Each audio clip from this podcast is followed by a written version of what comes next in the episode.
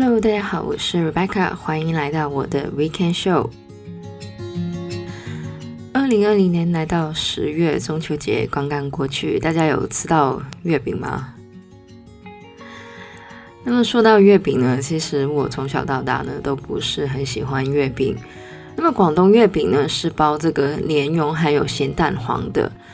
刚好呢，这两个东西呢，我都不是很喜欢，所以呢，虽然我很爱吃甜食，但是很奇怪的，我对月饼呢就没什么感觉。那么虽然呢，现在新式的月饼种类很多，但是呢，我吃过最喜欢的月饼呢，应该是我在台中吃过的卤肉的月饼。是的，月饼里面包卤肉。然后呢，那个味道呢是甜甜咸咸的，非常的好吃。那么唯一的缺点呢，我猜，因为我吃到的是刚出炉的，所以呢才会这么的好吃。我不知道如果你买回去的话，会不会一样的好吃？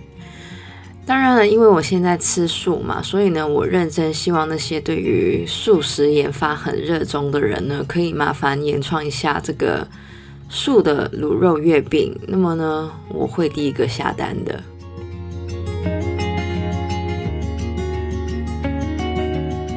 那么回到这个礼拜的节目内容，讲的并不是月饼，也不是要讲吃的。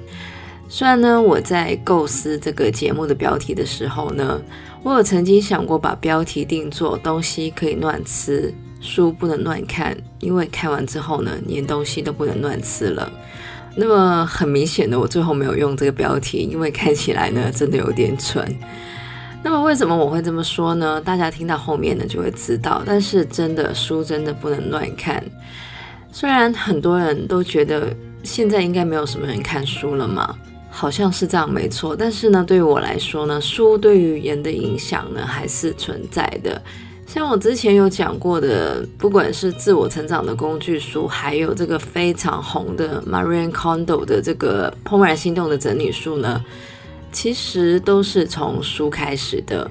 而作为一个在生活上被书影响很大的人呢，这个礼拜要来聊的呢，就是一些对于我影响很深刻的书。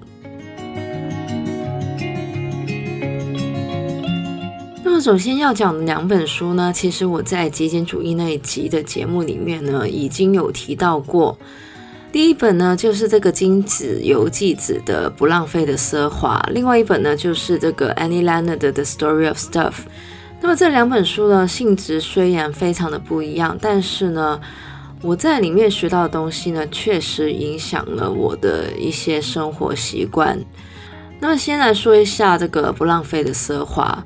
我在极简主义那一集呢，其实也有讲过，这本书呢，其实是在极简主义或是断舍离很流行之前出版的。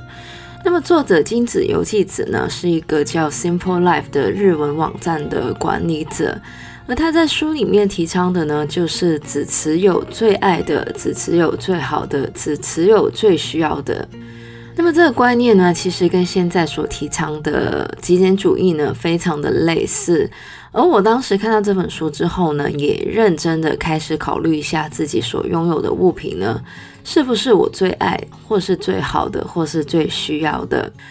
当然，这个东西呢，不是 overnight 就可以达成的。但是呢，有了这一种觉悟之后呢，我觉得就算我不是随时都可以做到这三个规则，但是至少呢，我了解。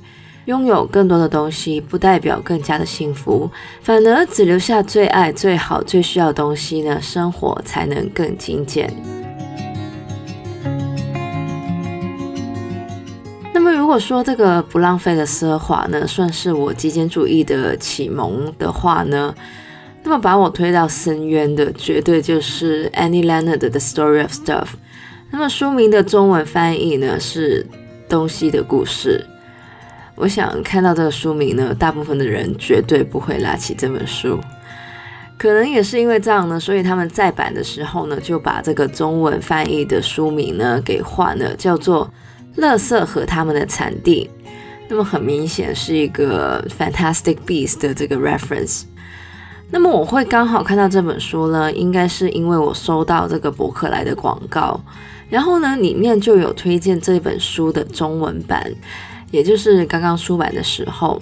然后呢，我看完这个推荐之后呢，就默默在 Amazon 呢下载了英文版来看。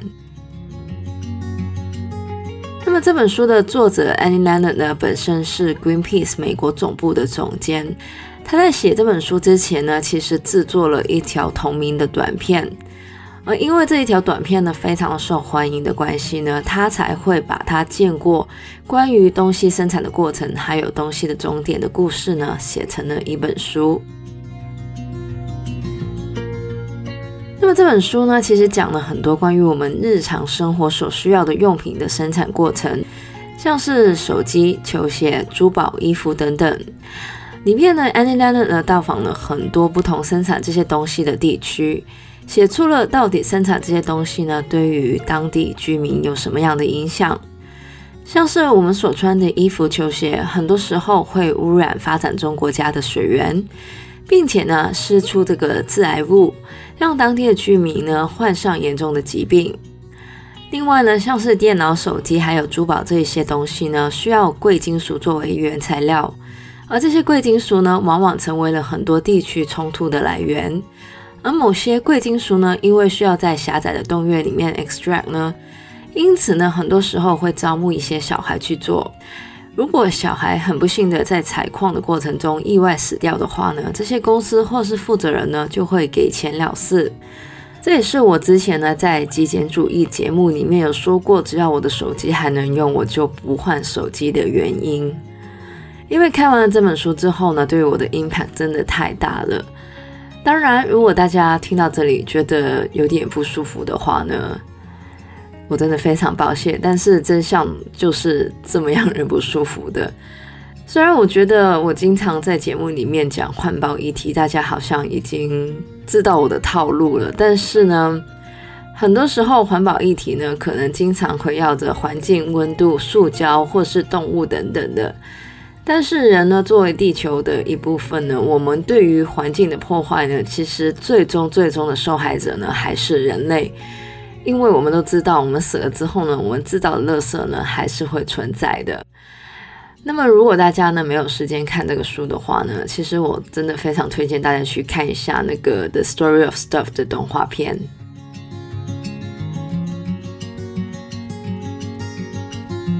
那么接下来要说的一本对我影响非常深刻的书呢，是一本非常有名的书。应该到现在这本书还在这个 Amazon 的畅销书之一吧。要说的呢，就是由这个历史学家 Yuval Noah Harari 写的《Sapiens: A Brief History of Humankind》这本书的中文名呢叫做《人类大历史》。那么这本书其实呢分成了几个部分。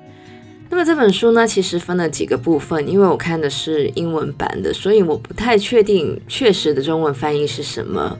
但是这本书呢，其实就是从人类，也就是 Homo sapien，如何从不同的近亲中突围而出，而发展出农业、信仰、经济以及科技等等。里面呢，有一个非常核心的概念，或者说。我觉得里面有一个很核心的概念，就是人类呢会以不存在的共同信仰呢去形塑社会、宗教、经济等等的规则。那么意思是什么呢？就是很多时候我们遵守的规则呢，其实都是不存在的共同信仰。但是呢，为了让人类可以共同的合作呢，因此我们才会有这些共同信仰。举例来说，金钱呢，其实是一个以不存在的共同信仰来维持的。我们觉得金钱有价值，是因为其他人都相信金钱有价值。哪一天全世界的人都觉得金钱没有价值的话呢，金钱的这个共同信仰呢就会崩盘。像品牌、股票、法律、源泉、宗教这些影响我们日常生活的事情呢，其实很多都是以共同信仰去产生的。这本书呢，除了让我重新思考我的三观之外呢，对我来说最大的影响呢，就是我是因为这本书所以才吃素的。没有想到，对不对？其实呢，我也没有想过，我看完这本书之后呢，就不想吃肉了。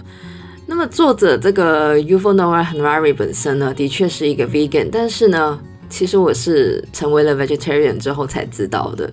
那么为什么我看完这一本书会决定吃素呢？其实最大的原因呢，是里面有一个 chapter 呢，讲了很多关于 factory farming 的东西。里面说到呢，现在的社会呢，会把动物变成了生产链的一部分。我们会把家禽、牛还有猪呢，困在一个很小的地方，而他们活在这个世界上的唯一的目的呢，就是制造或是变成食物。尤其呢，是里面有一张呢，就是工人在挑选小公鸡的画面。那么，如果大家不知道的话呢，其实公鸡呢，因为它们的生产价值不高，因为不会下蛋嘛，所以呢，基本上所有刚出生的小公鸡呢，一出生呢就会被杀死。而他们杀死它的方法呢，就是把它们搅碎。反正我有看过一张，就是 Windows Sticker，就是讲。Why go vegan? Google mail chicks，也就是说，只要你知道这些小公鸡是怎么样被杀的话呢，你就会变成 vegan 了。那么，其实关于这些 factory farming 的东西呢，我以前也是有一点了解，但是呢，真的到我看到这个 Sapien 里面的章节呢，我才真的下定决心呢，不要吃肉的。这也是我为什么呢，在节目开始的时候说呢，东西可以乱吃，但是书真的不能乱看的原因。因为呢，我是因为看完这本书之后呢，就不敢乱吃东西了。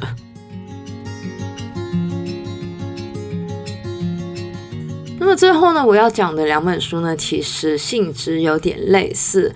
我有想过呢，我到底要不要很现实的来讲一点工具书？但是呢，比起工具书呢，我觉得这两本 nonfiction 呢，对我的影响呢更加的大。那么就像刚刚所提到，这两本书呢都是 nonfiction，但是它的内容呢其实也可以当做是小说来看。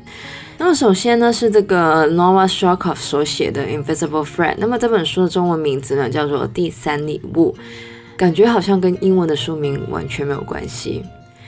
Anyway，那么《Invisible Fred》这一本书呢，讲的就是当时作为一个销售经理的作者 Nova s h a k o v 呢，在纽约街头遇上一个非裔的小乞丐，并且呢，发展出一场呢长达多年的友谊的故事。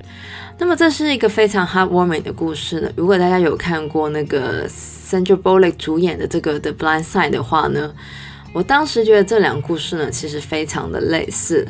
同样的，都是这种两个不同背景的人的 bonding 这样子。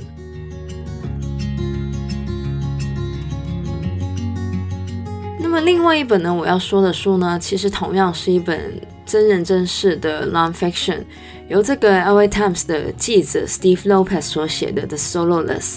那么这本书呢，是由改编成电影的，由这个 Robert Downey Jr. 还有 Jamie Foxx 所主演。那么这个的 Soloist 的故事呢，其实就是作者 Steve Lopez 呢本身在 LA 遇到了一个非常具有音乐才华的流浪汉，名字呢叫做 Nathaniel。然后呢，这个 Steve Lopez 就去追查这个 Nathaniel 的过去，还有呢就是有关于这个 LA homelessness 的问题。